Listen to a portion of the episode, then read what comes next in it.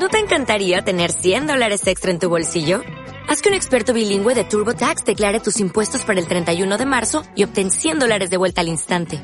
Porque no importa cuáles hayan sido tus logros del año pasado, TurboTax hace que cuenten. Obtén 100 dólares de vuelta y tus impuestos con 100% de precisión. Solo con Intuit TurboTax. Debes declarar para el 31 de marzo. Crédito solo aplicable al costo de la presentación federal con TurboTax Full Service. Oferta sujeta a cambios o cancelación en cualquier momento. Al principio existía la palabra, y la palabra estaba junto a Dios, y la palabra era Dios. El principio estaba junto a Dios. Todas las cosas fueron hechas por medio de la palabra, y sin ella no se hizo nada de todo lo que existe. En ella estaba la vida, y la vida era la luz de los hombres. La luz brilla en las tinieblas, y las tinieblas no las recibieron. Evangelio según San Juan, capítulo primero, versículo 1 al quinto. Bienvenidos a Tiempo de Palabras, una producción independiente para YBK Mundial Los Andes y 90.1 FM, señal de la Universidad Politécnica Territorial de Mérida, Clever Ramírez. Tiempo de Palabras es una producción del colectivo cultural Arte Emergente. Tiempo de Palabras reúne la música y la poesía para difundir la palabra comprometida con la vida de los pueblos, de sus tiempos y esperanzas. Tiempo de Palabras puede ser contactado a través del correo electrónico palabrastiempo.com y al Twitter arroba tiempo palabras. También pueden escribir mensajes de texto completamente gratuitos al 0416-905-1601. Llegamos a ustedes gracias a la coordinación técnica de Edmi Venegas, la dirección de YBK Mundial Los Andes 1040M y 106.3 FM de Carlos Suárez y la presidencia del Sistema Nacional Mundial de Desiree Santos Amaral. Hoy, en tiempo de palabras. Palabras de Navidad. Hoy estaremos dando lectura del artículo de William Ospina publicado en la revista Diners en el año 1999.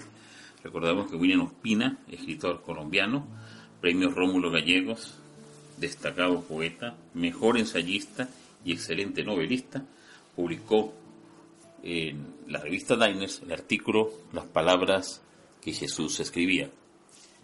Y dice así, el judío es el pueblo de la escritura. Cristo, sin embargo, representa al maestro que habla. Solo una vez escribió unas palabras sobre la tierra, mientras esperaba que los hombres furiosos arrojaran sus piedras contra una mujer adúltera, pero nadie leyó esas palabras. Lo que sabemos de él fue recogido de sus labios por sus seguidores o testimoniado por ellos. Podemos verlo, igual que a Francisco de Asís, como un poeta que da sus enseñanzas a la forma de proverbios y de parábolas, aunque siempre procura explicar el significado moral que les atribuye. Pero toda parábola admite nuevas interpretaciones, y todavía seguimos preguntándonos qué más significa la frase es semejante el cielo a un grano de mostaza, o esa otra, vosotros sois sepulcros blanqueados, o guías ciegos, que coláis un mosquito y os tragáis un camello, o bien hay que dejar que los muertos entierren a sus muertos, o una que resuena terrible. No hay un solo cabello de tu cabeza que no esté contado. Con Cristo, dice White, llegó al mundo una idea del perdón que puede mágicamente modificar el pasado. Solemos pensar en él como en un hebreo por su origen, pero de un modo creciente se tiende a verlo como un griego. No solo porque hablaba esa lengua y pertenecía al ámbito de esa cultura, que por entonces abarcaba la cuenca del, Mediterráneo, sino porque su encarnación es inconcebible antes de la filosofía platónica, que conceptuó la existencia de dos mundos, uno espiritual y otro material, un eterno y otro temporal, y abrió la posibilidad de celebrar alianzas y enlaces entre ellos. Siendo Dios, Cristo habrá existido desde siempre, pero en su condición de humano nace de una madre como un niño cualquiera. Está sujeto a los azares y los riesgos de la vida corporal. Puede fatigarse y sufrir hambre, puede sudar sangre y padecer martirio. Se diría que no hay episodio de su vida que no haya sido repensado y reinventado por la literatura. Su concepción, revelada por un ángel, signo de la alianza entre lo humano y lo divino, y su nacimiento en el establo, signo de su humanidad. La visita de los reyes astrónomos de Oriente, promesa de su poder universal y la fuga oportuna que los salvó de ser masacrado entre los inocentes, símbolo de su predestinación, su elocuencia infantil en el templo ante los doctores, emblema de su sabiduría, y su adolescencia recóndita de la que nada cuenta en los libros sagrados, que relieva su condición misteriosa y tal vez la verosimilitud de su destino, ya que nada les habría costado a sus inventores llenar de acontecimientos también esos años, y las innumerables vicisitudes de sus años maduros, donde episodios milagrosos como el diálogo con el demonio en la cumbre de la montaña, la multiplicación de panes y de peces, el acto de caminar sobre las aguas o el de llamar de nuevo a la vida al hermano de sus amigas, se alternan con episodios naturales como seleccionar a sus discípulos, predicar filosóficamente, dar latigazos a los mercaderes, componer oraciones y enseñarlas a sus seguidores, entrar sobre el lomo de un asno en la gran ciudad o celebrar un conmovido banquete de despedida. Veinte siglos de su reinado sobre el sueño de la civilización occidental han visto también un esfuerzo continuo de los poetas y los narradores por hacer del personaje central de esta nuestra historia alguien siempre renovado y presente, que no pierde sentido y actualidad para los espíritus. Ello es posible, porque Cristo es menos un personaje histórico que una figura mítica y solo los destinos míticos permiten una inagotable elaboración estética. En los primeros tiempos del cristianismo debieron de abundar las variaciones literarias sobre su vida, pero el espíritu dogmático de la Iglesia solo validó inicialmente esas cuatro biografías escritas, según es fama, por dos tardíos amanuenses que no lo conocieron y por dos testigos cercanos que sí tuvieron el privilegio de ver ante ellos la cara viviente de Dios. Sin embargo, Hoy se piensa que el más antiguo de esos evangelios, que es posiblemente el de Marcos, fue escrito hacia el año 64 en griego y en Roma, pero es probable que quien lo escribió lo haya conocido. El siguiente es el de Lucas, escrito en griego para cristianos helénicos entre el 70 y el 80. El de Mateo en Siria, hacia el 80 o el 90, escrito por judíos conversos. Y el de Juan hacia el año 100, en Siria o Transjordania. Ante esos datos de dudosa historiografía, la imaginación suele preferir la sencilla fábula. Así, la más prometedora de esas biografías para quien anhela hechos reales y datos patéticos sería la de Juan, dado que existe la leyenda, confirmada por el propio biógrafo, de que Cristo le amaba y dado que la iconografía posterior muestra siempre al apóstol casi niño, recostando su frente sobre el pecho del maestro en la tarde de la cena y de los presentimientos. El amante de la literatura busca en las páginas del último Evangelio pequeñas precisiones que le ayuden a formarse una idea de ese Cristo humano, capaz de sonreír y de fatigarse, cuyos pasos dejaban impresa una huella sobre el polvo de los caminos. Pero Juan es el más teórico de los evangelistas, y su evocación del amigo querido comienza con aquella copiosa disquisición platónica. En el principio era el verbo y el verbo estaba en Dios y el verbo era Dios. Nos quedan los evangelios llamados apócrifos, el de Pedro, el de Bernabé, el de Nicodemo, el de Jacobo, y hasta uno llamado el Evangelio según Tomás, que cuenta anécdotas infantiles maravillosas.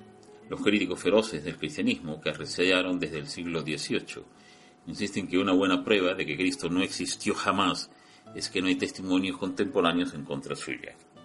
Sabemos que Sócrates existió, dicen, porque no solo conocemos los elogios de sus amigos, sino también los ataques de sus enemigos. De Cristo solo conocemos los testimonios de sus partidarios, que bien pueden haber sido inventados, para fortalecer la doctrina.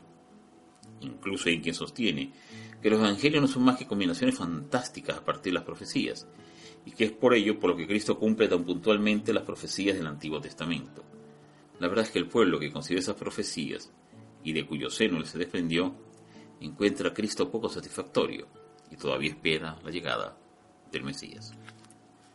Los filósofos del siglo XVIII, Voltaire entre ellos, creían que para demoler el cristianismo bastaba refutar la existencia histórica de Cristo. Cristo, como buen Dios, se burla de ellos al demostrarles que los mitos sobreviven a todas las demostraciones históricas, a todas las refutaciones lógicas y a todos los argumentos racionales.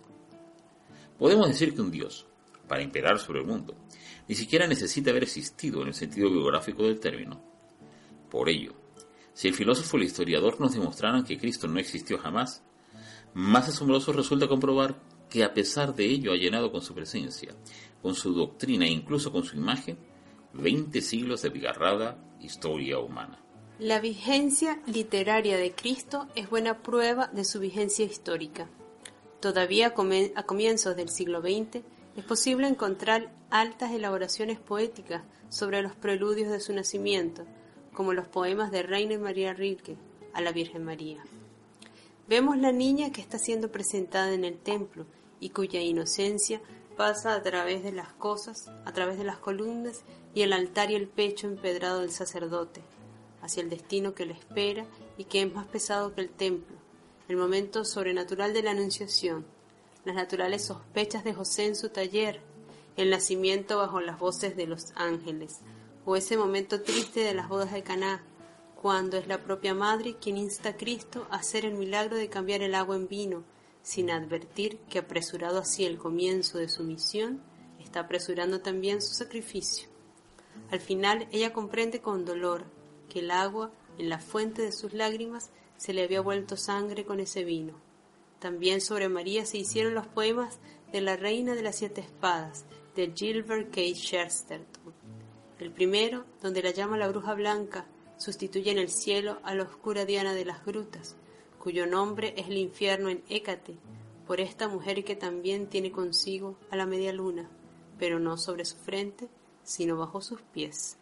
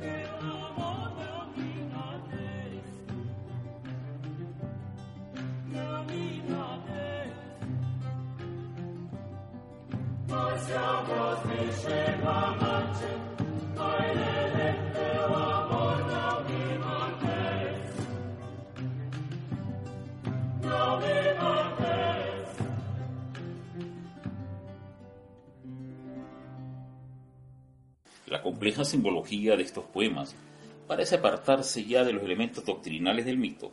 Cuando Edmund Wilson escribe sobre Cristo y los esenios, lo hace para sugerir cosas que no caben en el orden mental de la Iglesia. Cristo sería el vocero de una secta precisa de la antigüedad hebrea, o el símbolo de toda una congregación.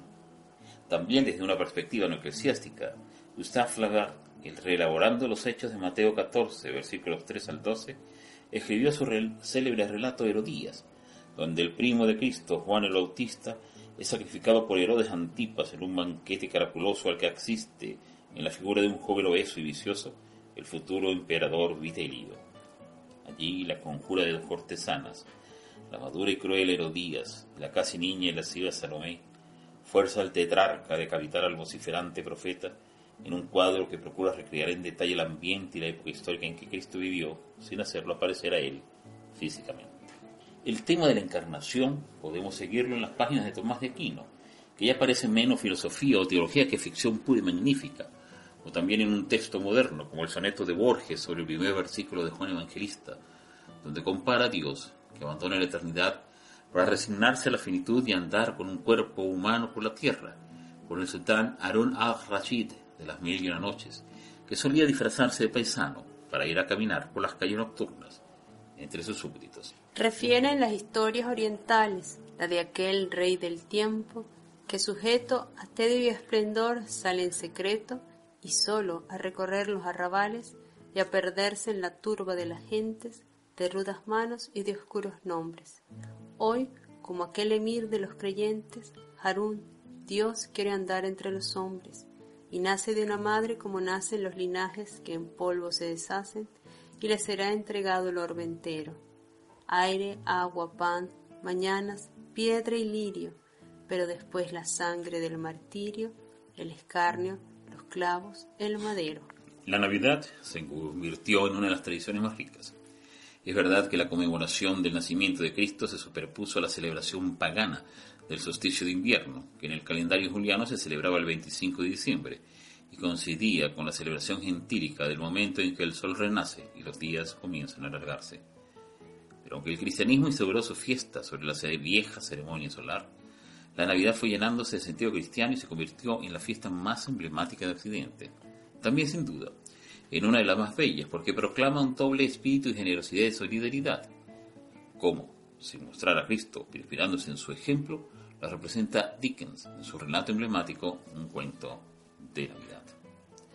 Paul Valéry sostuvo que sólo con Cristo vino a darse en la historia la identificación del Dios único con la idea del amor. El Dios del Antiguo Testamento era más fácilmente representación del origen, de la justicia y, de la ira, y no le disgustaba ser llamado Señor de los ejércitos. Cristo trajo la idea de amor, y se diría que nadie la cogió tan plenamente como Dante Alighieri, cuya Divina Comedia está regida por la idea de una danza universal gobernada por el amor divino, amor que mueve el sol y a las estrellas. No le resultó difícil identificar al Dios que mueve los mundos con su versión humana de ese amor, la figura sublime de Beatriz Portinari, a la que puso a presidir el cielo cristiano, en una suerte de reivindicación de lo femenino en el orden de la cristiandad. Cristo renace en la literatura bajo la forma copiosa de relatos, novelas, poemas y dramas que reconstruyen las circunstancias de su existencia o que lo ven aparecer por milagro en otros momentos de la historia. Hay allí tanto regresiones ortodoxas de la Biblia como fantasías muy alejadas de ese espíritu. Muchos novelistas anticlericales o ateos repitieron hasta el infinito sus versiones de un Cristo que viaja a Oriente a aprender la sabiduría de los hindúes o de los chinos, de un Cristo enamorado de María Magdalena o reducido a la condición de político rebelde, de conspirador hebreo, del impostor o del vagabundo mortal cuyo cadáver es robado de la tumba para favorecer una leyenda que crecerá con los siglos.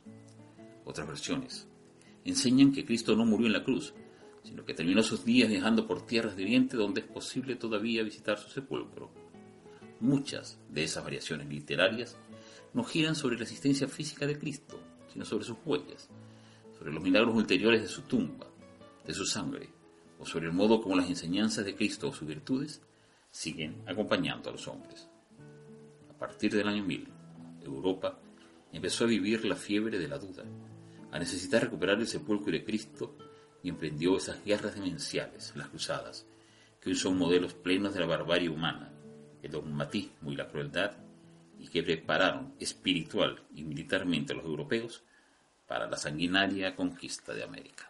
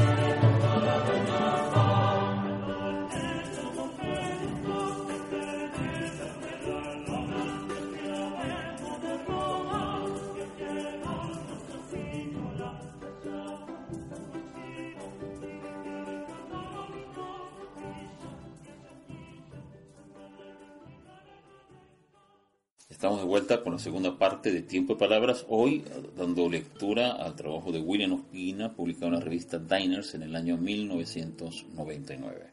Seguimos, partiendo desde el siglo de oro de la literatura española. El siglo de oro de la literatura española vio surgir variantes diversas del tema de Cristo, o bien los versos morales de Quevedo a propósito de la entrada triunfal en Jerusalén entre los ramos que preludia la traición del populacho Alégrate, Señor, el río ronco de este cimiento que miramos. Pues mira que hoy mi Dios te da los ramos, por darte el viernes más desnudo el tronco. O bien los versos del soneto anónimo a Cristo crucificado, que, como quería Bernard Shaw, renuncian al soborno del cielo. No me mueve, mi Dios, para quererte, el cielo que me tienes prometido, ni me mueve el infierno tan temido para dejar por eso de ofenderte. O bien el hermoso soneto de Lope de Vega, donde asume la lección cristiana de que todo aquel que necesite ayuda, ayuda es Cristo, y que negársela al más humilde es negársela al mismísimo Dios. ¿Qué tengo yo que mi amistad procuras? ¿Qué interés te sigue, Jesús mío? Que a mi puerta, cubierto de rocío, pasan las noches del invierno oscuras. Oh, cuánto fueron mis entrañas duras, pues no te abrí, Qué extraño desvarío.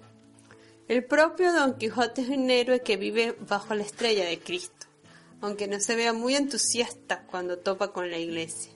Prefiere decir, con un buen giro retórico, que la noche del nacimiento de Cristo es la noche que fue nuestro día. España había producido también todas las variaciones de los místicos, que teniendo contacto directo con la divinidad, podían permitirse prescindir de los oficios de la Iglesia. Descubre tu presencia y mátenme tu vista y hermosura. Mira que la dolencia de amor que no se cura, sino por la presencia la figura. Y a partir de entonces empiezan a multiplicarse nuevas y más perturbadoras imágenes de Cristo, desde los esplendores del paraíso perdido y recobrado de Milton, pasando por la vindicación de Cristo como poeta en las obras de místicos como Swedenborg y William Blake, hasta las primeras versiones del siglo XIX. Chateaubriand en 1802, emprende su célebre vindicación de la religión alabando el genio del cristianismo. De todas las religiones que han existido nunca, la religión cristiana es la más poética, la más humana, la más favorable a la libertad, a las artes y a las letras, pues no hay nada más divino que su moral, nada más amable y nada más suntuoso que sus dogmas, sus doctrinas y su culto. Emprende así la rehabilitación del estilo gótico y de la poesía de las ruinas, que será uno de los hábitos del romanticismo. Alfredo de Vigny testimonia en el Monte de los Olivos la dignidad estoica de Jesucristo y desde los románticos vuelve Cristo a cambiar de obra en obra. A veces es el Cristo histórico, a veces solo una versión suya, el de Jean Valjean de Los Miserables de Víctor Hugo, el Nazareno de Pérez Galdós, El Príncipe Mikine de El Idiota de Dostoyevsky y hasta Joe Christmas, Mulato de Jefferson en Luz de Agosto, de William Faulkner, que es un evidente ejemplo del cordero expiatorio, esta vez del odio entre las razas en el sur de los Estados Unidos, ese Cristo de nuevo crucificado, que es también el tema de la obra tormentosa de Nikos Kazakakis. Igual forma parte de la literatura de nuestro siglo la obra de Robert Graves, El Rey Jesús, en la cual, según Alfonso Reyes, el inglés presenta a Cristo como un pretendiente al trono de los judíos, visto por un contemporáneo interesado y poco simpático. La literatura moderna ha advertido muy bien que en el proceso de expansión de la figura de Cristo, que caracteriza la religión imperial, cada época e incluso cada región se ha procurado un Cristo afín a su propia fisonomía y a su propio espíritu. Basta ver la inagotable iconografía cristiana para percibir esa curiosa universalidad que engendra miles de rostros humanos de una misma esencia divina. El pescador de los tiempos del Imperio Romano, con el símbolo casto del pez, se transforma, gracias al triunfo de la religión en Roma, en un emperador mitrado. Cristo asume luego la forma de un patriarca bizantino, la de una seta medieval, la de un monje, y vuelve a ser un vagabundo y casi un mendigo a partir de la exaltación del poverello Francisco de Asís. De príncipe italiano y de emperador alemán son las imágenes de Cristo en el Renacimiento, y ya ha pasado por las influencias de muchas religiones, por el contacto con los ritos de Oriente y por la vecindad del Islam. También es Alfonso Reyes que nos recuerda que al comienzo la Siria de Cristo no había sufrido el nuevo influjo oriental a que luego la someterían los musulmanes en la Edad Media o los dominadores otomanos. El Jesús de la catacumbas es un Orfeo leucíaco, así como el Cristo de Vinci será ya un soñador platónico. Figura imperial, se nos aparece Cristo en triunfante en el espléndido poema heroico a Cristo resucitado de Francisco de Quevedo, donde Cristo entra lleno de su esplendor ante los palacios del infierno y el demonio convoca a los ejércitos de la sombra para una nueva guerra contra el cielo, aunque sabe que no la ganará. La posesión al ego por derecho dice, conténtase Señor con tus altares, truena sobre las puertas de tu cielo y déjame en el llanto sin consuelo. Dijo, y buscando noche en que envolverse, y viendo que aún la noche le faltaba, dentro en sí mismo procuró esconderse, y aún así en sí propio no se hallaba. Con las dos manos quiso defenderse de la luz que sus ojos castigaba, cuando la voz del Rey Omnipotente le derribó las manos de la frente.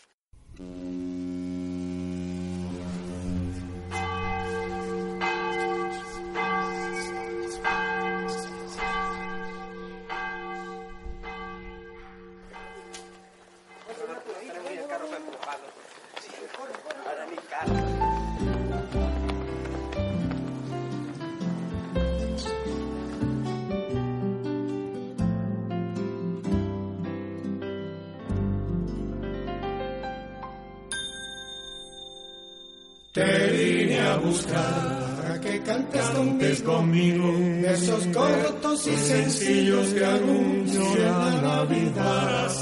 para celebrar, con arroz y con cariño, la llegada del Dios mío. con canto de amor y paz.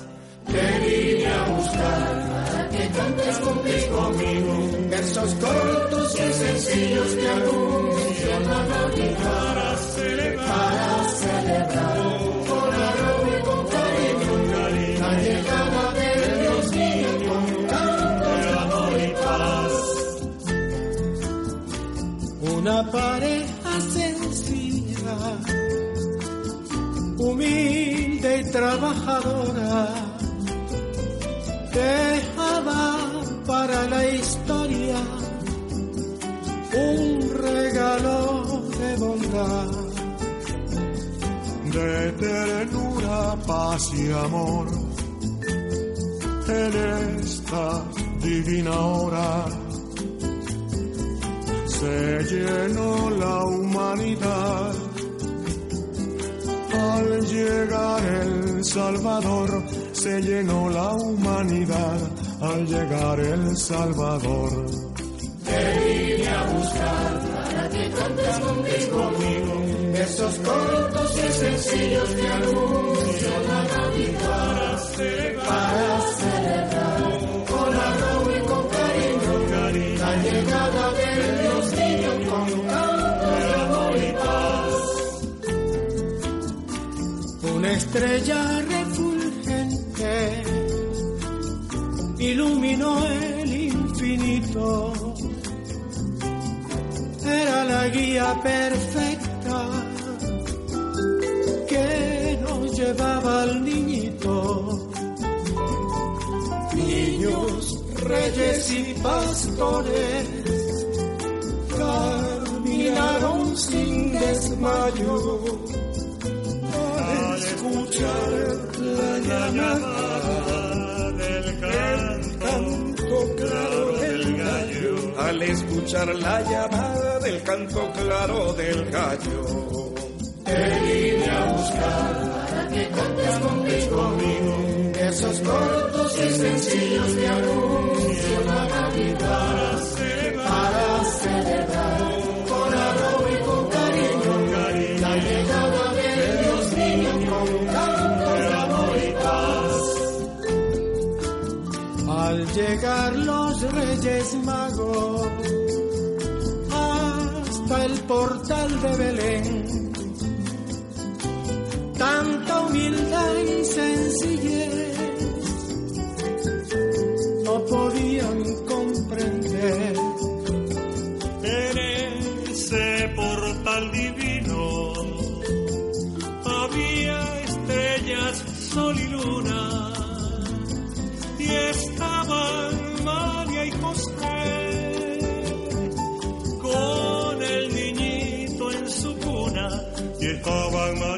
Con el niñito en su cuna.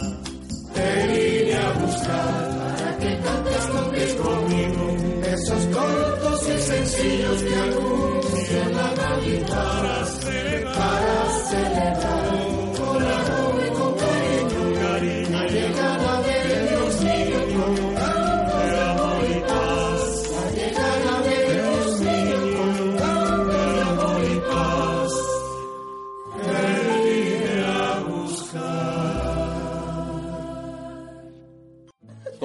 se diría que el ejercicio más valioso de creación literaria con respecto al tema de Cristo que se haya visto en los últimos siglos en Occidente es el que aparece en los signos de Hölderlin.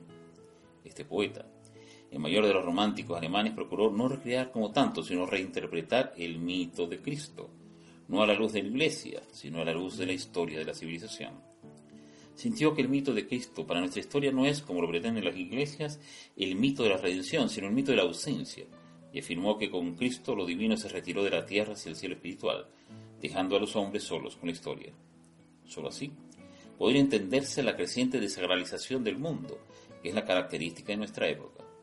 A la vez piadoso y esperanzado, Hölderlin sostiene que esa ausencia de lo divino, de acuerdo con el propio mensaje de Cristo, no es abandono, sino una prueba, y que después de que el hombre haya paladeado peligrosamente sus propios límites, volverá la reconciliación entre lo humano y lo divino, entre la cultura y la naturaleza, e incluso, tal vez, entre un monoteísmo de la razón y del corazón y un politeísmo de la imaginación y del arte. Podría decirse que esa interpretación es la única promesa novedosa que el cristianismo de Occidente le haya hecho a la civilización en los últimos siglos.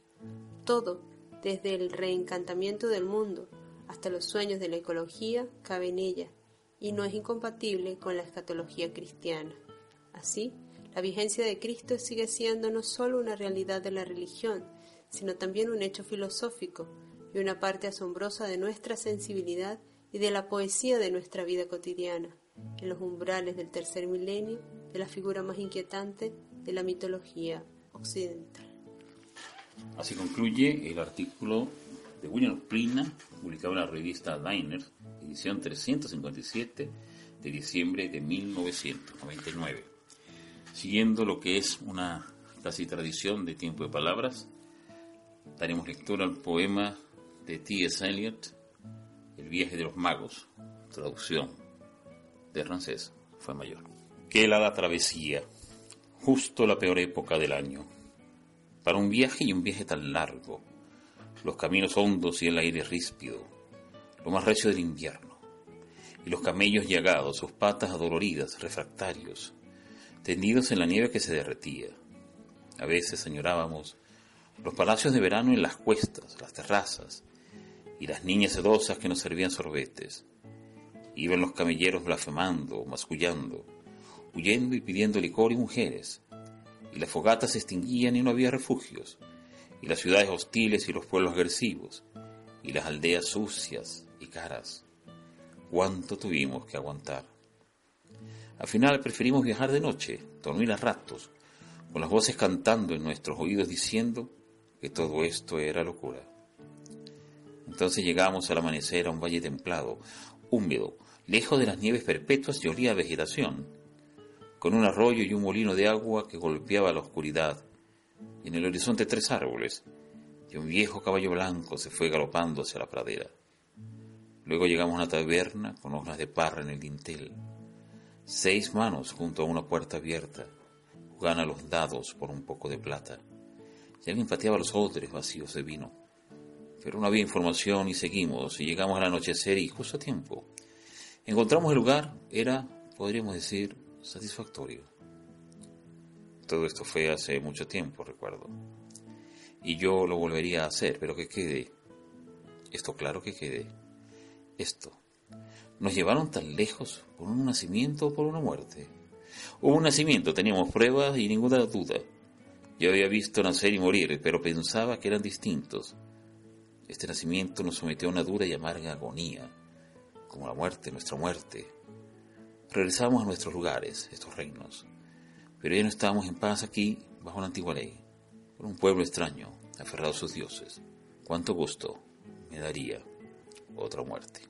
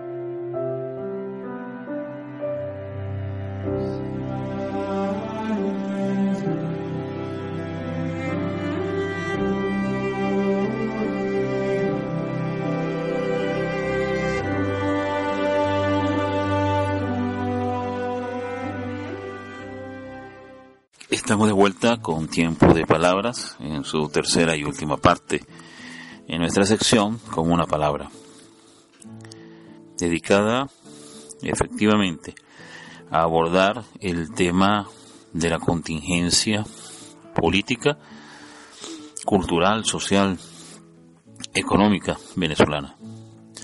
Y hoy quisiéramos eh, aprovechar la cercanía de los días de la Navidad para invitarnos a reflexionar entre todos en eso que acabamos de escuchar de la idea de generosidad y solidaridad de la que habla William Ospina, se, supone celebramos con la Navidad. A diferencia de un Dios castigador, este es un Dios que es amor. Nos planteemos nosotros de cara en el plano político a la idea de lo que se entiende es la generosidad y la solidaridad de la comuna. Pero además, porque nos gustaría tratar de que pudiésemos abordar el tema de lo que fueron las palabras de Julio Escalona porque marcan, a nuestro modesto entender, un hito importante, un acontecimiento en el quehacer político venezolano que quizás pueda ser el punto de partida para la rectificación tan necesaria en algunos de los elementos que han sido duramente criticados por muchos sectores y que parecen no ser escuchados o asumidos a plenitud por el gobierno nacional.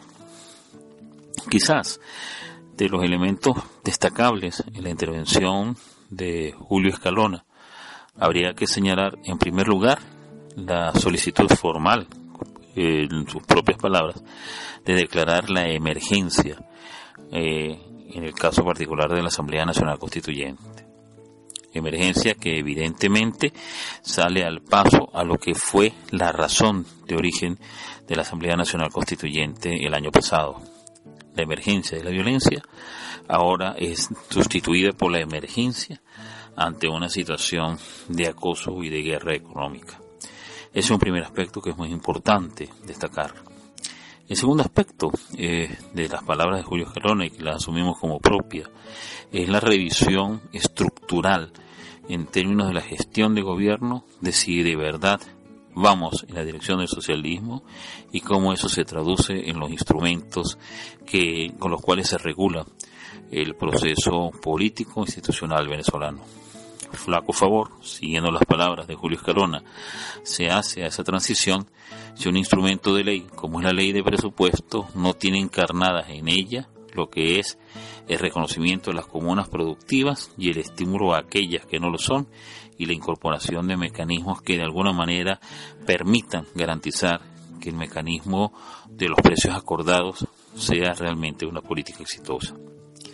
Y eso nos abre un tercer punto, que no por tercero es menos importante, y es restituir el carácter plenipotenciario de la Asamblea Nacional Constituyente hasta el nivel de poder demandar al Ejecutivo Nacional que cumpla lo que son los lineamientos que esa Asamblea Nacional Constituyente define, aporta y señala. Es incluso interesante que concurra a la voz de Julio Escalona también una entrevista que se le hiciera a que fuera fiscal general. Eh, en su momento cuando el golpe de mil dos, en el año 2002. En aquel entonces, y que también fue electo constituyentista y que fue de alguna manera devuelto a Italia su condición de embajador, vale la pena revisar lo que tiene que decir el ex fiscal general constituyentista, el fiscal Isaías. Porque hay en sus palabras también la demanda de que quizás no es lo más importante en una nueva constitución, tanto como la restitución de los mecanismos de gobierno que nos permita a nosotros salir al paso al proceso de guerra económica que se vive en Venezuela. Responsables como somos de nuestra opinión, nos parece muy importante que la crítica no sea diluida con la descalificación. Nos parece importante que la comuna sea generosa, sea solidaria, pero también sea severa a la hora de aplicar esos correctivos que a la luz de lo que fue planteado por Julio Escalona sean aplicados a nivel nacional también encuentre eco en el modo como en las comunas nosotros somos generosos, somos solidarios con los nuestros, pero también severos a la hora de garantizar que lo que son los precios acordados en el espacio de la comuna, que a la final es el lugar donde finalmente importan, porque es allí donde se compra, se paga, se vende, se haga. Nuestro llamado es a que con generosidad, con solidaridad, pero con severidad, nosotros seamos los defensores de lo que es la ley, porque se va haciendo evidente que la capacidad que pueda tener el gobierno para hacer respetar la ley solamente puede ser potenciada con la acción certera, serena, solidaria, generosa del pueblo en su ejercicio de poder comunal. Queremos desearles a todas y todos ustedes en estos tiempos no esa frase sencilla de feliz Navidad. No, queremos desearles una Navidad en la que ustedes puedan mirar a los ojos de todos aquellos a quienes ustedes quieran y les puedan expresar la admiración por lo que se ha hecho, el compromiso por seguir trabajando en los más nobles proyectos, el empeño por borrar el egoísmo y sustituir este por la generosidad como un regalo que a fin de cuentas tanto nos ennoblece a nosotros como nos enriquece en el corazón.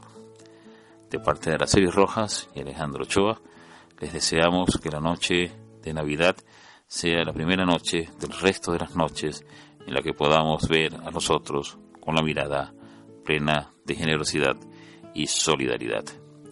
Hemos llegado así al final de nuestro programa del día de hoy, todos bajo la coordinación técnica de Elmi Venegas la dirección de YBKE Mundial Los Andes, 1040M y 106.3 FM de Carlos Suárez, la presidencia del Circuito Mundial de Desiree Santos Amaral, y recordamos que salimos por 90.1 señal de la Universidad Politécnica Territorial de Mérida. Tengan todas y todos ustedes una muy feliz noche. Muchas gracias.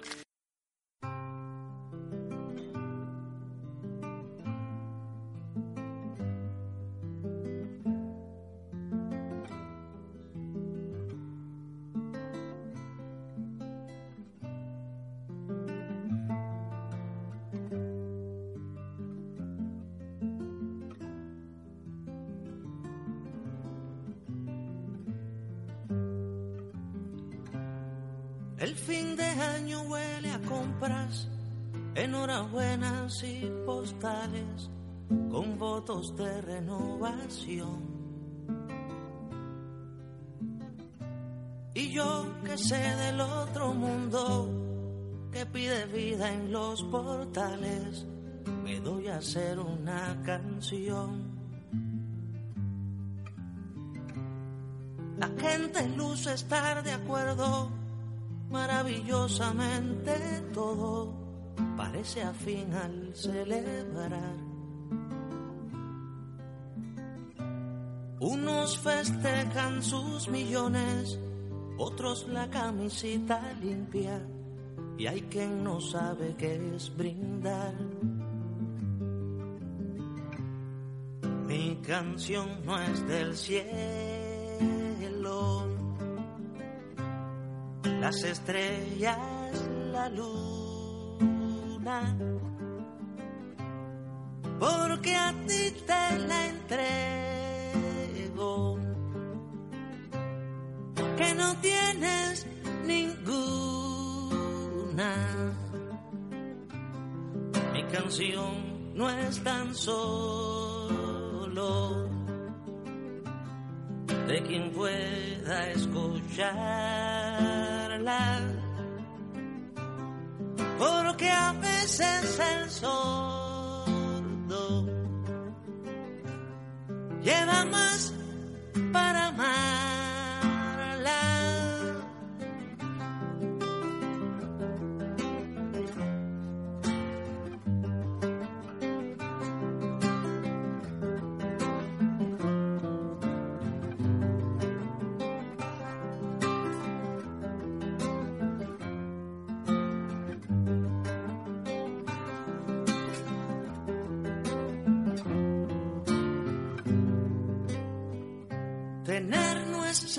de malvado y no tener tampoco es prueba de que acompañe la virtud.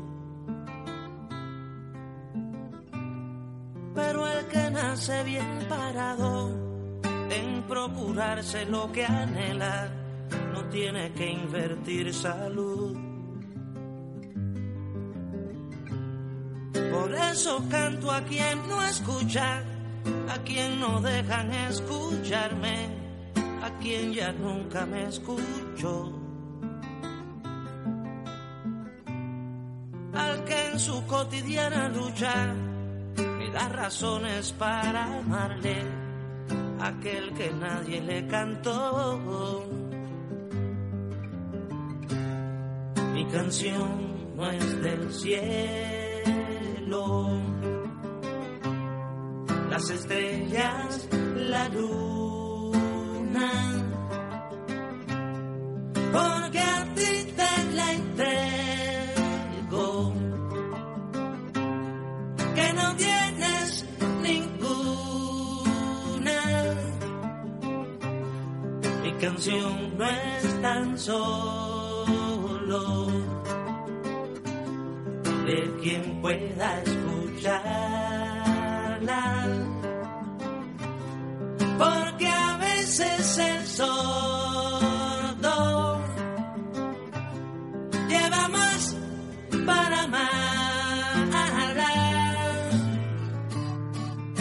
Canción no es del cielo,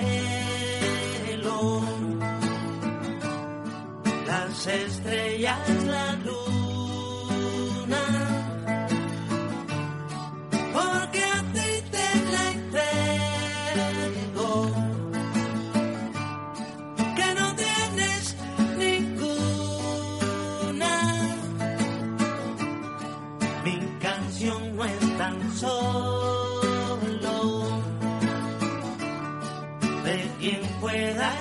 Escucharla.